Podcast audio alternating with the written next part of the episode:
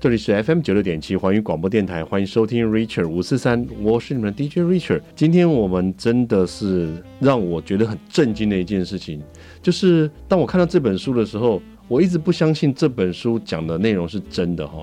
然后如果这本书讲的内容是真的的话，那我真的还是输给一个就是说走就走这样子的一个概念。我可能过去大家可能听我们分享过，Richard 说不会日文，然后就自己到。日本去自助旅行这样子的这事情，结果发现了这本书以后呢，我就觉得这整个人自己都逊掉了哈，所以我们赶快迫不及待来访问一下这个作者，我们的作者贝拉《流浪情书：徒步两万公里的心灵壮游》的这本书的作者，我们欢迎贝拉。谢谢，谢谢主持人，大家好。我我觉得我第一件事情想要问的，应该是跟所有的人一样，就是当下是。怎么样的决定会让你去做出就徒步两万公里这件事情，然后回到台湾，从西班牙，对不对？对，从西班牙出发。嗯，是，当时怎么会想到这样子一个念头呢？当时就是我在西班牙认识了现在的老公 Cito，嗯，然后我们认识第一个月的时候，他就问我说，要不要一起搭便车旅行去印度，嗯，因为他非常非常想要去印度，嗯哼，他从来没有去过亚洲，是。然后我当时想都没想，就觉得可能是。陷入初恋的那种冲昏头热血，就觉得青春不能留白，一定要做一些冒险的事情，嗯，所以就想都没想就说好啊好啊，我们去搭便车。嗯，其实我也根本不知道搭便车是什么。然后后来因为呃我是台湾来的嘛，所以他就也对台湾很有兴趣，嗯，我们就想说，不然先不要去印度，嗯，就先回台湾，所以就开始规划从西班牙到台湾的这个旅行。是是，我觉得当时就是他没有回过台，没有到过台湾，嗯、呃。很冒昧的讲一件事情，也就是说，他还没有见过，还没有真的实际的见过的他的未来的岳父岳母。对，完全不认识，是完全不认识。对，然后要用这样子的方式，然后去见未来的岳父岳母。对，他非常非常紧张。然后，其实我们在旅程中，在波兰的时候，有一个机会是受电视台访问。是，那电视台希望我们跟。远端的爸妈，我的爸妈连线，嗯、然后视讯、嗯，是。那个是他第一次见到我爸妈、嗯，他紧张到三天都就没办法睡觉。对于旅程上面会有点影响吗？是是还好，但是就是一整个旅程，他非常非常的担心我的安全，嗯、就是随时随刻都非常担心我们在哪里有没有危险啊，有没有安全、嗯，然后希望一切都很顺利，是。才能对我爸妈有个交代。嗯。对，这个当然是这个一个男人负责任的表现了。但是我想，嗯，以做父母而言，他什么时候，他们两老什么时候知道这件事情的呢？其实，其实一开始我们决定要去旅行的时候，根本也没有想太多，所以也没有就马上去报告。嗯。然后我想到爸妈的反应也会很紧张，所以我就酝酿了很久，在想要怎么要怎么陈述这个规划，然后想了很久之后，我才。出发前，我才传简讯跟他们讲说我们要去一个旅行。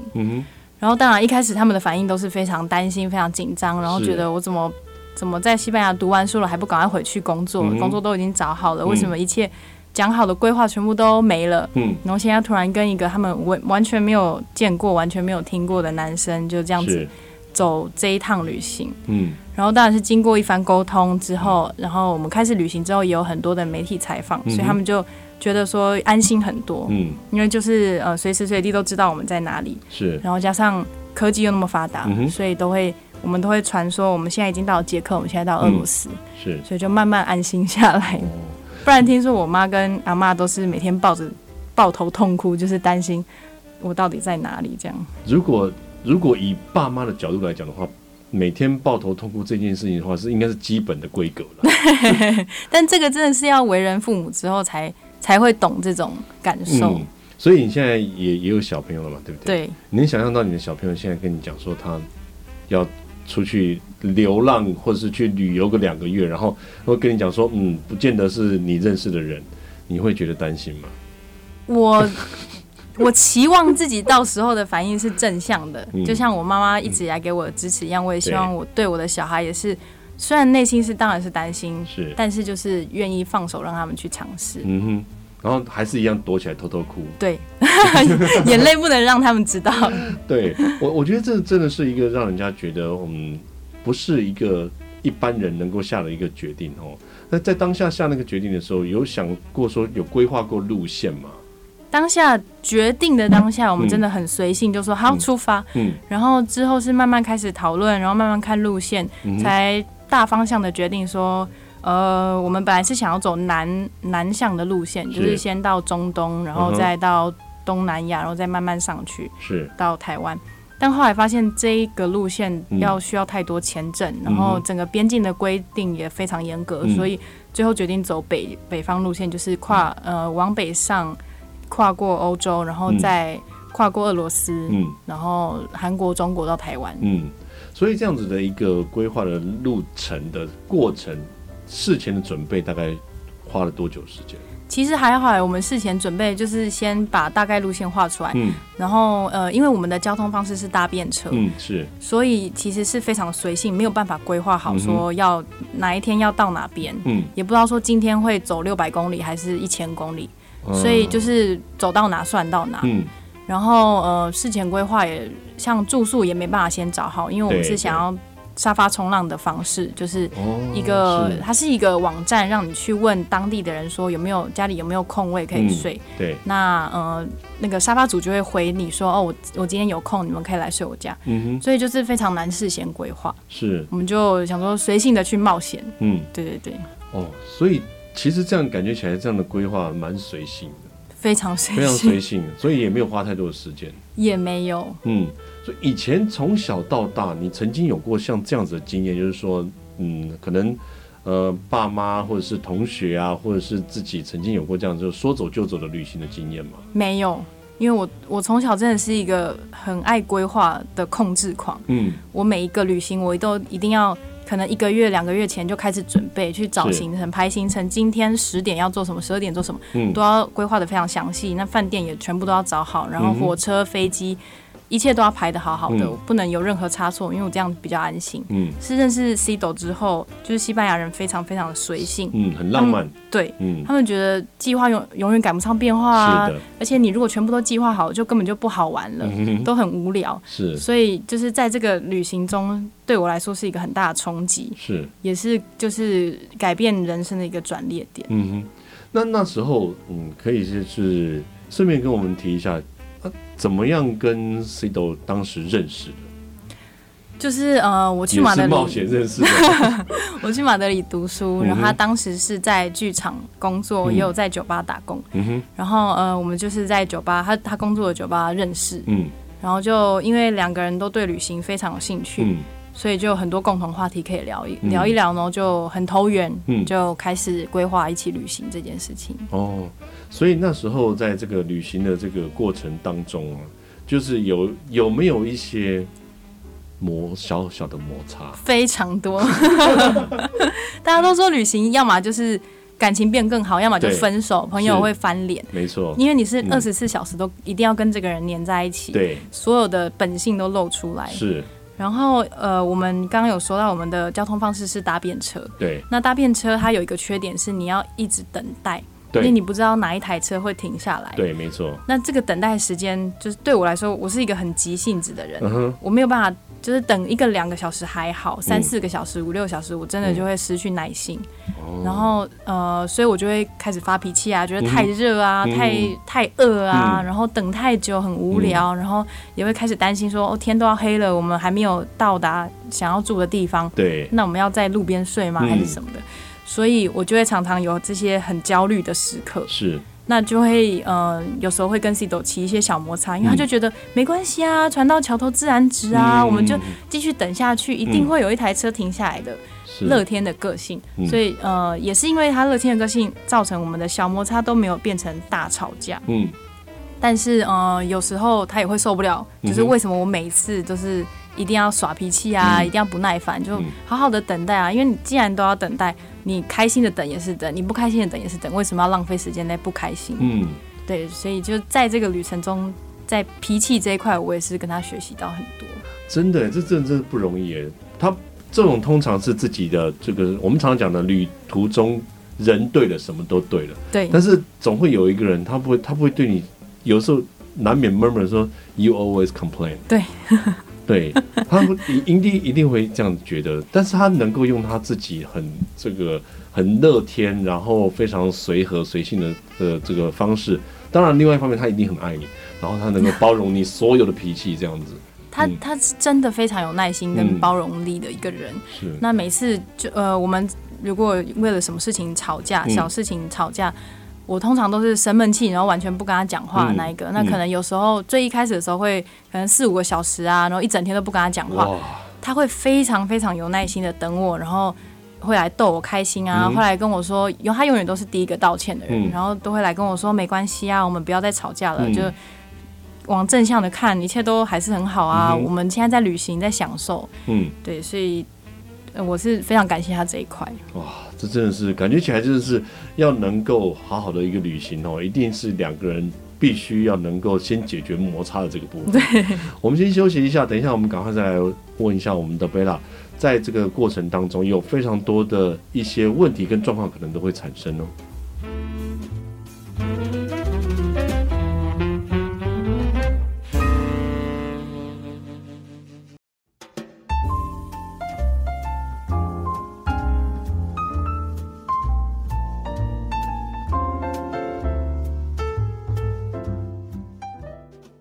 迎回到 Richard 五四三的节目现场，这里是 FM 九六点七环宇广播电台。今天非常开心能够邀请到《流浪情书》徒步两万公里的心灵壮游。我光想到心灵壮游之外，两万公里我就觉得很厉害。再来是有含徒步的这部分，我就想要请问一下我们作者贝拉说，当时交通工具都没有规划，都没有规划。你说你是一个非常。规律，然后会需要计划，然后都非常周延的这这样子的个性的人，没错。当你在走路的时候，走第一个小时还好，走第二个小时可能有一点点小抱怨，第三个小时可能就光火了。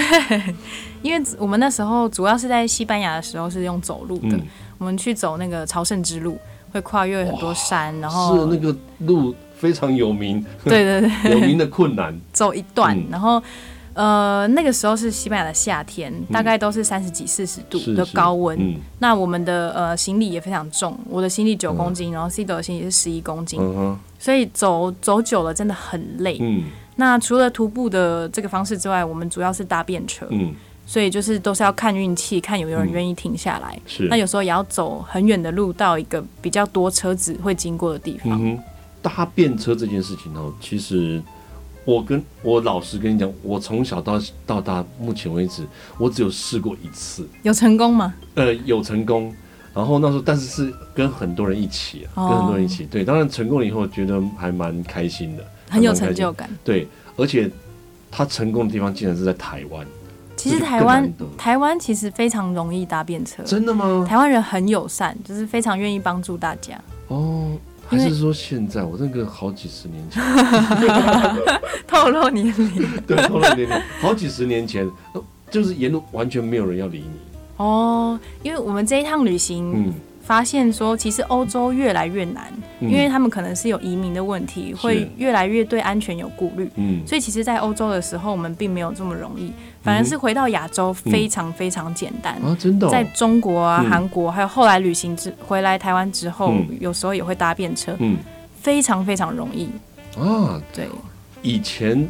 据以前的传说来讲，哈，就大家过去的一个想法的话，就或甚至是电影上给大家的这个观念，嗯、好像都是欧美好像搭便车比较容易。对，那个是二十二三十年前的时候，欧美是最最最而容易，而且是唯一有盛行在搭便车的地方。嗯嗯。嗯但是这几年真的是因为是移民的问题，嗯、他们越来越不想要开车门，是，而且又有很多新闻报道是负面的，就是搭便车，嗯，安全，对，让人家上车，然后反而是让自己有危险，嗯嗯嗯。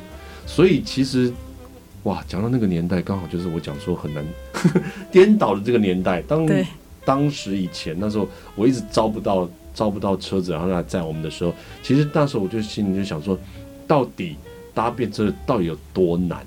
那这就是二三十年前的时候的事情。那当然呢，我那时候一两岁吧，哈。那就后来那时候我就一直在思考这件事情。所以你这次跟我提到，就是说搭便车，但我又回到了当年的那个记忆。我觉得这个是一个很困难的事情，真的非常困难，因为你真的是面对呃即将来到的那台车子，你真的是不知道他到底愿不愿意下来载你。对。那你们曾经最最难等最久的这个经验大概有多久？九个小时。九个小时，哦。对，因为搭便车它最难的不是说你要等多久，而是是一个没有尽头的等待。你不知道说你会等两个小时、四个小时还是九个小时。嗯、我们最快就是零点五秒，手一伸出来马上就停下来啊，真的、哦。然后有时候也是五分钟、十分钟、嗯，最普遍的就是大概半个小时、一个小时就会有车子停下来。嗯、可是最久最久那一次是、嗯、呃要去匈牙利，嗯，那一次在一个加油站真的等了九个小时都没有车子愿意。停下来载我们，不是没有车，是没有车愿意。对，那个、嗯、那个、那个地方是非常热门的搭便车点，哦哦、也有很多其他背包客在那边等。嗯，但是呃，没有，就是那一天可能运气关系，或者是当时的趋势吧、嗯，就是没有人愿意停下来。所以是呃，当下那个地方是在匈牙利嘛？对，嗯，在匈牙利。所以这个我有听到我们节目的朋友们呃，稍微。思考一下，如果未来要搭便车在匈牙利的话，可能要思考一下。所以那时候九个小时，这个很漫长的一个时间。那真的真的是非常漫长的等待。我们、嗯、我们就中途还有去吃饭啊、嗯、休息啊、做运动啊、做瑜伽，然后跟其他一起等搭便车的同伴们一起聊天啊，嗯、然后睡个午觉、嗯。但是就是等到最后天都已经黑了，刚、嗯、好有一台车子停下来加油，是，然后他们就看到我们，我们就。眼神对到，马上就赶快去问他说：“哎、嗯欸，你们可不可以载我们一程啊、嗯？”他们就是非常年轻的情侣，所以就也毫不犹豫就说：“好好，你们上来，我们载你们去。嗯”才成功。呃，你刚才提到就是说，其实也有其他跟你们一样等待要准备搭便车的人，对，很多，嗯、但是不同，当时是不同的目的地嘛。对，很尝试不同的目的地，嗯、只是刚好在同一个地方遇到，然后一起等待。嗯、是，所以一起等待，它不会有就是先来后到的顺序，或者是有什么样的一个顺序或者排序嘛？先来的人，他就会站在一个比较显眼的地方，抢、嗯、比较好的位置。嗯，然后等到他拦到车了，你就可以去抢他的位置。嗯，所以其实就有一个潜规则吧。哦，对，所以九个小时的时候，那时候我冒昧请教一下，九个小时的时候。到后来有没有有没有不开心？我当时非常绝望，大概到几小时的时候开始绝望了？可能五第五个小时开始就非常绝望。嗯、然后呃，Cido 他当然就是就是永远都是很乐天、很随性、嗯，然后就是觉得说啊，不然我们就搭个帐篷在这边休息，明天再继续继续搭便车。然后、嗯、可是我当时就觉得说不行，我今天一定要到目的地。嗯、我一直有这个。这个目标在脑头脑里面，所以我就是怎么样都不要放弃。嗯、可是就是已经脾气已经耐不住了。嗯，然后他他也是很支持我，就想说，既然我这么坚持，一定要就是在那一天一定要到目的地，那他就陪着我，就是继续努力。然后终于皇天不负苦心人，终于有车子愿意停下来。是，所以那时候真的有你们有带帐篷吗？有，我们帐篷是背在背包上，有时候还就是有需要拿出来使用。就真的有用到过，有有有有有有用到过，有。但是当下你就是那那天你就是不想使用，我那天就是不愿意妥协。所以这在当中，其实，在过程当中真的有非常多的这种，嗯，比如说两个人必须要有一个人去对另外一个人妥协。对，嗯，因为有可能有时候是我很想要休息，他不想要休息；嗯、有时候是他很累，可是我想要继续。嗯，这都是要很多沟通跟默契。嗯。所以除了搭便车以外，就有其他的，比如说火车这样子的交通工具，都有一起，就都同样的一起在并用嘛，对不对？有有有，我们搭便车里面，我们有搭过几呃不一样的车，像在捷克的时候有有拦到一台大巴士，嗯，那个也是很酷的经验，就是他们刚好载一群人去音乐节，嗯，然后呃大家下车之后，他们就空车回捷克，所以就是。在。高速公路看到我们就停下来，嗯，那个时候真的很惊艳，就整台空车就被我们包车。包下来，对、哦。然后在中国的时候，在呃有一个警察，他觉得我们搭便车太危险、嗯，所以他就带我们去火车站、嗯、高铁站，然后把我们送上车，就塞给我们车票，就说、啊、不用给我钱，然后就免费送我们去。对对对，所以有很多很多很特别的经验，还有也有坐过警车的便车，嗯。在俄罗斯的时候，嗯、就是在边境，我们走了大概四五个小时，然后呃被警察拦下来，嗯，就一开始非常非常紧张，因为就是在去俄罗斯之前，我们听过很多他的负面新闻啊、负、嗯、面消息，然后网络上背包客栈、背包背包客论坛也都是充满了很多俄罗斯很危险啊、警察很贪腐啊这些负面的讯息，嗯、是，所以我们一开始进到俄罗斯的时候非常非常紧张。嗯然后那个警察拦我们下来的时候，三台车一起下，嗯、一起停下来拦住我们。三台警车哦。然后就叫我们出示护照。嗯哼。我们那时候就在想说怎么办？怎么样？我们要塞多少钱？如果他跟我们那个索取贿赂的话，要要给他多少？嗯嗯嗯。不知道行情。对，不知道行情，给太少可能他们会很生气，给太多又会觉得很亏。嗯。然后他们就在那边很严肃的检查很久我们的护照之后，是，就抬起头来，然后就看着 Cito 就说：“你是西班牙人？”嗯。然后他说：“对。”说，那你支持皇家马德里还是巴塞罗那球队？然后那时候我还是很紧张，想说他是不是选错队，我们就会被抓去关之类的。然后他就说皇马，皇家马德里。然后警察就开口大笑，就说太棒了，我们是，我们是那个球迷，对对对。所以他们就开始跟我们聊天啊，也很亲切。然后就说，那你们要不要就是干脆坐我的车？嗯，就我刚好也要从那走那个方向，嗯，所以他就载我们了大概。几十公里到下一个目的地，哇！我觉得这个真的光听起来的时候，就让我觉得胆战心惊哦。呃，我们先休息一下，等一下再来问一下贝拉，在这个过程当中啊，其实有非常多的这种不一样的搭便车的经验，也有不一样的经验，哪一样时候他是觉得最害怕的？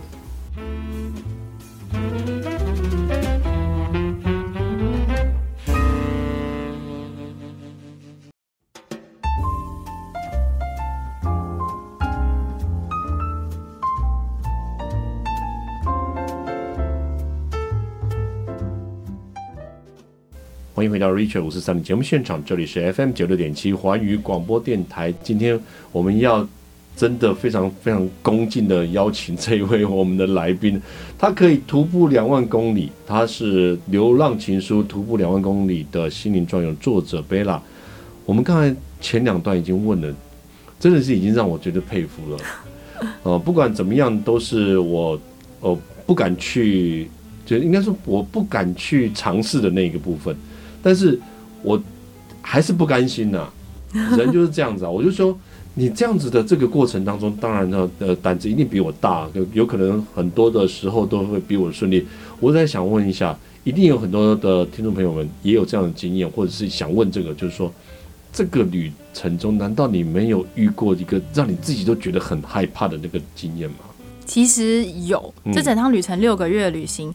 真的非常非常顺利，嗯，但是其中真的发生过两次让我感觉到害怕。嗯，第一次是在德国，我们要从德国过边境去捷克，在等等车的时候，那是一个很偏僻的小镇，所以很少车子经过。嗯，那我们在等车的时候，就终于有一台车子停下来。嗯，那那个德国阿伯不会讲英文，嗯，然后我们的手机没有网络，所以我们没有办法沟通。嗯，但他也看不懂我们在比手画脚比什么。嗯。然后呢，僵持了很久之后，他就比手势说叫我们上车。嗯、那呃，我上车之后呢，行李跟 Cito 都还在门外，嗯，他就开走了。啊。然后当下我其实还没有到，还没有时间去感到害怕，我只是觉得很错愕，嗯，就想说他是忘记有另外一个人嘛，嗯，就一直跟他讲说，哎、欸，那个人还在后面。嗯、可是当然就他就听不懂。嗯、然后呃，在这个错愕之后，我是非常担心 Cito 的感觉，因为我知道他一定会很害怕，嗯、然后很担心我的安危。然后当下我就想说，哎、欸，我现在有有需要跳车吗？还是我要我要做什么 防狼手、防防狼术吗？是。然后终于呃，我就是呃，他就到了一个加油站，就停下来，嗯、然后我们就去找人来翻译。所以他就其实他其实本来可能也没有恶意，或是他意图不轨的话，我们也无从得知。嗯、但是呃，翻译之后他就知道说他必须要把我载回去。嗯。然后我们就回去了。那回去的时候，Cito 也叫了警察过来。嗯。然后他也是就是在。在地上痛哭，然后觉得说，虽然只有五到十分钟，嗯，可是他就那五到十分钟对他来说就非常非常永恒的等待，嗯，然后就非常觉得对不起我的家人啊，怎么会就是让我自己一个人被载走？然后如果真的发生什么事情的话，他没有办法对任何人交代。是是，所以那五分钟真的很煎熬。嗯，那呃，除了这个事情以外，在大便车上面，我们还真的没有遇到任何危险的事情。嗯。那另外一个也是有点，应该是也不是说危险，只是我当时有点害怕，嗯、是在俄罗斯，我们走在呃一个小镇的路上，傍晚的时候、嗯、又遇到警察。没有，这次不是警察，嗯、这次是有一个长得很像小混混的男子，嗯、他就迎面就是朝我们走来，嗯、然后就直接问我们说：“你们饭店住哪里？”嗯，然后这句话就是连“你好啊，我是谁”都没有，所以那句话就让我们有点警觉上升，就觉得他到底要干嘛？对、嗯、对。然后我们就说：“我们没有住饭店，我们要找网路，嗯、要就是找资讯。嗯”然后他就说：“哦，那你要不要来我家？”我带你们去我家，就是我家有网络，还可以休息。啊、就这就听起来非常诡异，就很像那种的热情，对，很像电影里面那种就是绑架片的一开始都是这样子，先、嗯、先把你诱拐回家，然后觉得他是不是要把我们带去卖？嗯、然后呃，后来我们就婉拒，就说、哦、没关系，没关系。嗯、他就说那没关系，我车子在旁边，我带你们去麦当劳好了，那边有网络可以用。然后我们就想说，对，他就非常热情，然后也也很难拒绝。嗯，就想说没关系，反正我们两个人在一起，我们就一起上车。嗯，然后那个路途上，Cido 就跟他聊得很开心，他已经完全没有那种警觉性。嗯，我在后座的时候就还是觉得很紧张，想说他到底要带我们去哪里？对，太主动了。对，太主动，然后就是他的问法也蛮诡异的。到了麦当，真的到了麦当劳之后，我才松口气。然后跟他聊天的时候，他就他也是用 Google 翻译，他英文也不好，他就 Google 翻译问我们说，为什么大家都要觉得俄罗斯人很不好，然后大家对俄罗斯的印象都很负面。然后当下我的心里真的是觉得很愧疚，就是我当时把他想的很可怕啊，然后对他就是他的意图让我觉得很不明啊，或者是对他的就是把他的好心当成一个就是很有可能会是有什么邪恶的事情发生。对，嗯，到最后他就跟我们聊了很多啊，然后就说他真的非常想要出国，可是很多地方都对俄罗斯人就是有有有拒绝啊，或者是非常难去别的国家旅行。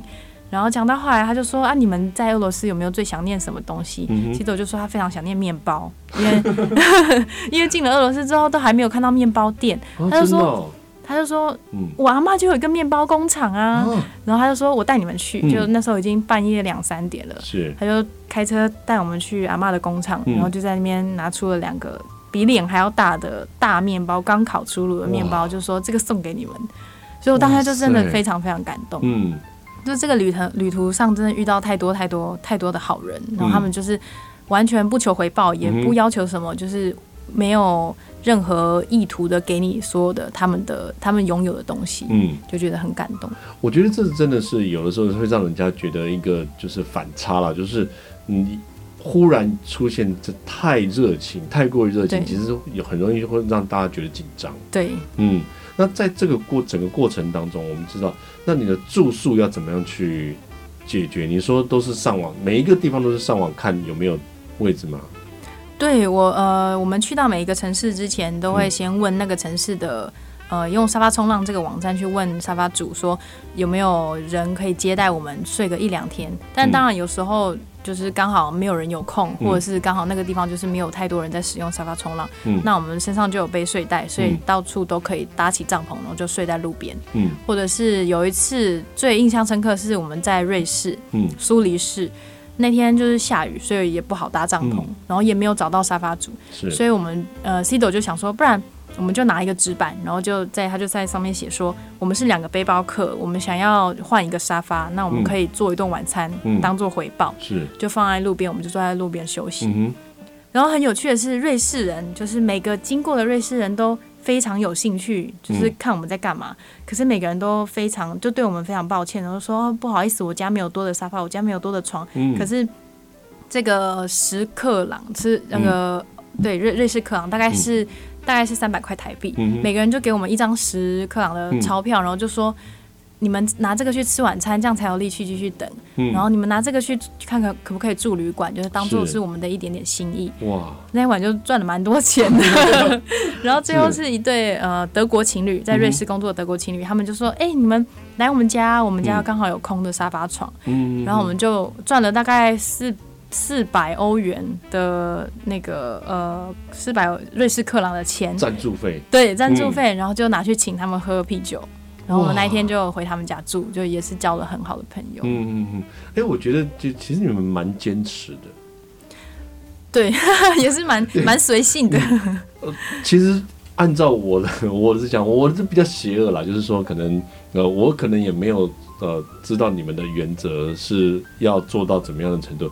如果是我的话，当下我就想，那就这个，就就拿这个钱去住饭店就好了。但是这这个前提是，呃，因为瑞士的物价太高，嗯，所以我们赚到的钱真的住不起一个晚上的旅馆。哦，所以这样子的这个过程，其实呃，我们证明的就是说，其实这整个世界上，大家大家好人还是居多的。对。好人还是居多，但在嗯、呃，那时候在瑞士的时候，就这样子的一个过程，但你会不会觉得说，其实大家就只是来赞助你，但是他不愿意伸出援手这样。但是因为每个人拥有的东西不一样，嗯，然后每个人对陌生人的开放程度也不一样，我觉得他们愿意停下来跟我们聊天，或是听我们想要分享的故事，或是了解我们想要干嘛，就已经足够了。嗯，他们不需要给我们任何东西。嗯，那他们给。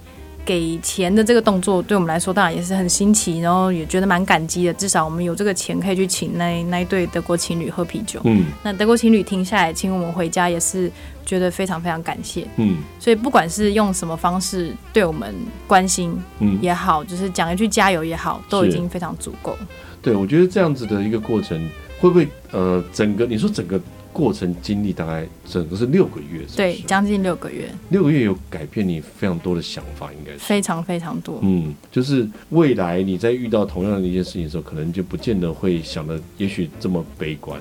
对，心境上是改变非常多，嗯、而且因为认识太多太多不一样的人，嗯，透过搭便车、沙发冲浪也好，就是看到太多不一样的人生可能性，嗯、所以对于自己的人生选择也。也看清楚，说人生不是只有一条路可以走。是，以前我是把我自己的人生到三十岁、四十岁、五十岁都已经规划好了。嗯。但是这趟旅程完全改变我，我就发现说，其实你不走这条路，你有好多好多条路可以走。嗯。你有好多扇门可以开，每一扇门的后面都是一个不同的世界。嗯。所以不不用浪费时间在一个你不喜欢的事情上面。你如果有想做的事情，就去做。嗯。因为这个可以带给你的人生有太多收获。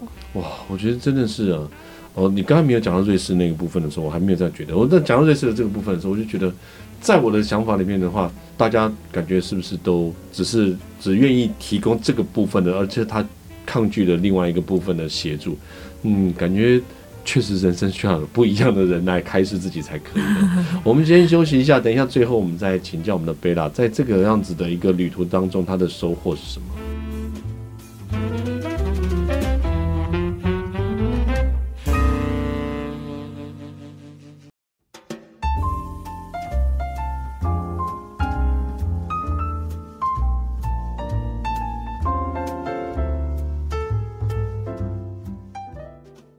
欢迎回到 Richard 五四三的节目现场，这里是 FM 九六点七环宇广播电台。今天邀请到的是《流浪情书》徒步两万公里的心灵壮游的作者贝拉，到节目中来跟我们分享一下这个整个旅程。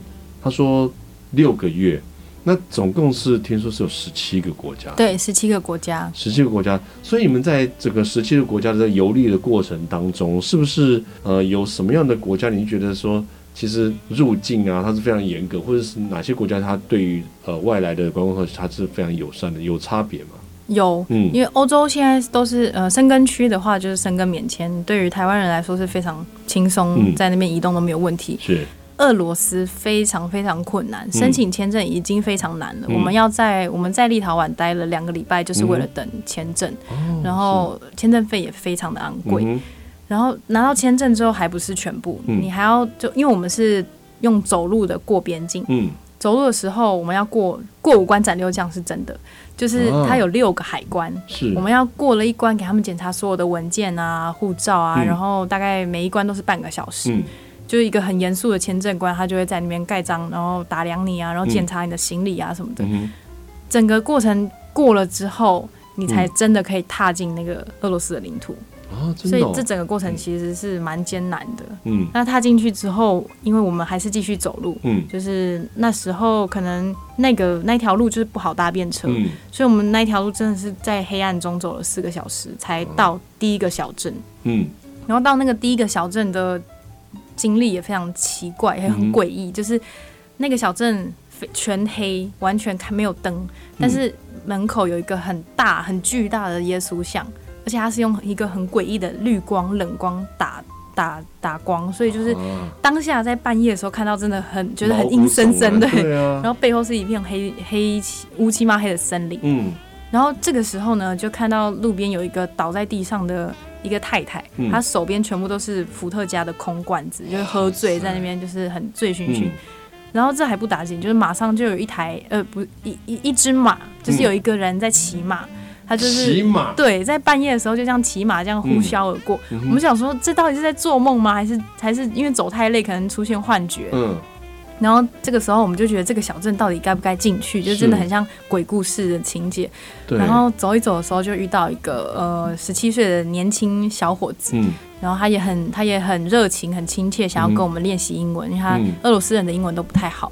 然后我们就用 Google 翻译，就是一来一往这样聊天。他就带我们去找到一个就是可以搭帐篷的地方，就那一天晚上就睡在火车站的旁边。哦。对对耶，所以我我我也觉得奇怪，就是因为不是每一个地方其实都可以搭帐篷。对，其实，在城市内几乎都是禁止的，嗯、不能随便乱搭帐篷。嗯、所以我们通常都是要找呃市郊啊，嗯、或者是离城市比较远的小山丘，嗯、或者是比较当然还要选比较隐秘的地方，不能就是被人家攻击或被人家偷。是，对，这这个我完全是在这个旅行之前我完全没有经验，都是 Cito 就是一手包办。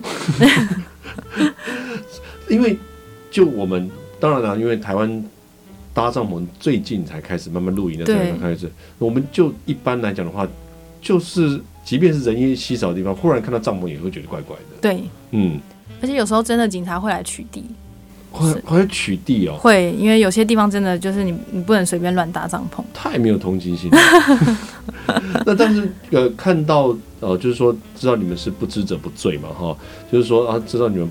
嗯，不是本地人，然后不知道这边的规定的时候，他会辅导你们到哪边去搭吗？或这样的？呃，他们主要我觉得都是关心，嗯、就是看到外国人的脸孔，都会觉得说，啊，你在这边安全吗？如果发生什么事情，也是他们的责任。嗯，是。所以他们会尽量带我们去，就是合法，然后比较安全的地方。嗯，对。还是说他愿意在警察局中有你们一夜？倒还是没有遇过，但是有一次真的是有人把我们带去饭店，嗯，就在西班牙的一个小镇，嗯哼，就遇到一个戴着草帽的阿伯，嗯哼，然后那个阿伯就看到我们就，就就是说，哎、欸，你们不是昨天上电视的那一对情侣吗？因为在西班牙我们有受电视台采访，嗯，然后他就带我们去咖啡厅，嗯。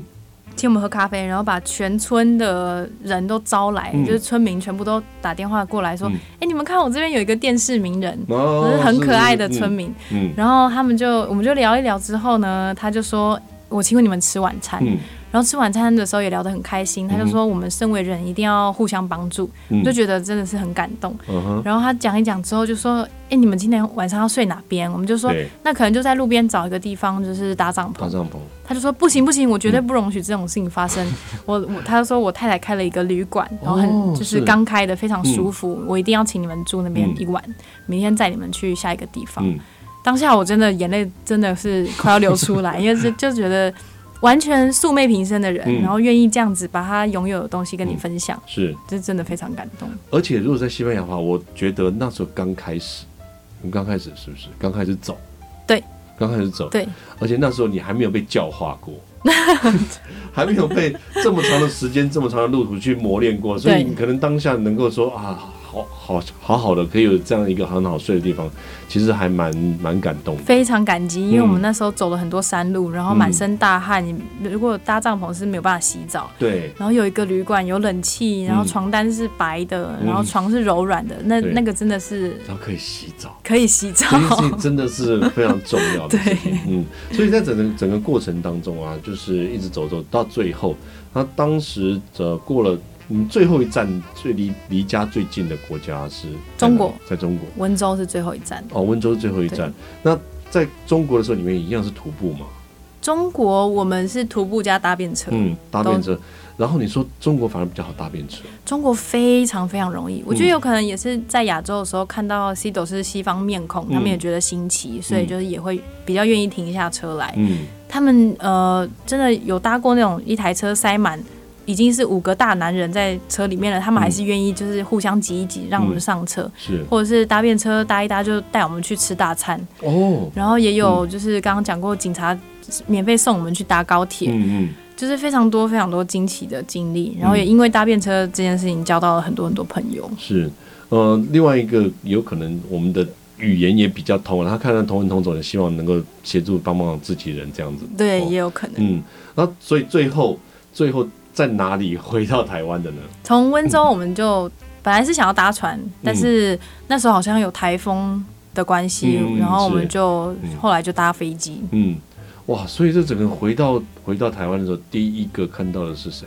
那时候全家来，全家人号召了亲朋好友，两台满满的游览车 来接我们，然后把我们接去新竹的一个一个那个披萨店，就是办了一个迎迎接大会，嗯非常非常夸张。然后我爸爸还安排了舞龙舞狮，C 斗就整个非常吓到了，就觉得天哪，台湾人热情，台湾人热情，就没有想到哇哇，原来这个我未来老婆家里面的这个家族势力这么庞大。所以整整个过程当中，其实彼此你们其实彼此之间也经由这样子的一个相处的过程，也能够。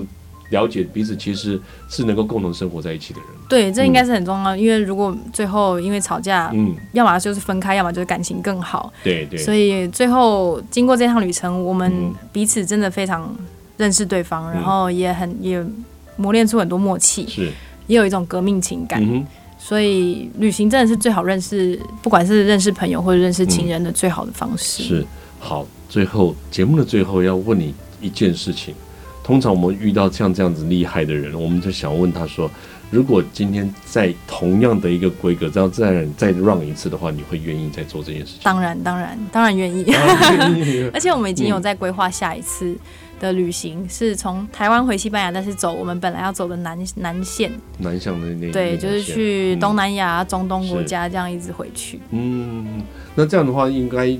在你们当时第一次的时候就没有规划这样的路线，就知道它是比较困难的。对，那这一次的话走比较困难的路线，想必应该会有更多的一些经验，但是应该也会对像这样子的一些限制有更多解套的方式了吧？对，就、嗯、对更有信心，然后也、嗯、也更有方式去找资料了。嗯，有没有有没有想说，可能大概预计可能大概会花多久时间？这一次我就不想要设限，因为第一次是很想要赶赶着回去台湾，嗯、然后去工作啊，让爸妈安心。嗯、可是这一次真的就是一年也好，两年也好，嗯、三年也好，到我们累了不想要做了，嗯、如果没有到达目的地，没有也没有关系，嗯、就是一个经验。很厉害耶！这个时间上面的时间轴来讲，对我来讲都是一个非常大的一个震撼哈。因为我刚才讲说啊，时间上你。很急，很急，我都花六个月。对我来讲，说、欸、这个已经是非常长的时间了。嗯，所以如果未来说一一年来讲的话，如果真的是这样子的方式，真的，一年的时间这样子徒步，其实是很还算不算太久的时间了。对，其实一年对于背包客徒步者来讲，其实都是基本、嗯、基本小盘。嗯，所以你们这样也算是环绕了半个地球。也可以算是、嗯、哦，说真的是非常厉害，而且非常佩服啊！今天我们非常开心能够邀请到我们的 Bella 到节目中来哈，然后也希望呢，下一次如果真的有这样计划的话，记得要把一些小小的时间留给我们，让我们再介绍一下你第二次的旅程。没问题，嗯、谢谢，我们再一次谢谢 Bella 喽，谢谢谢谢 Rachel 是在我们跟大家说声晚安喽。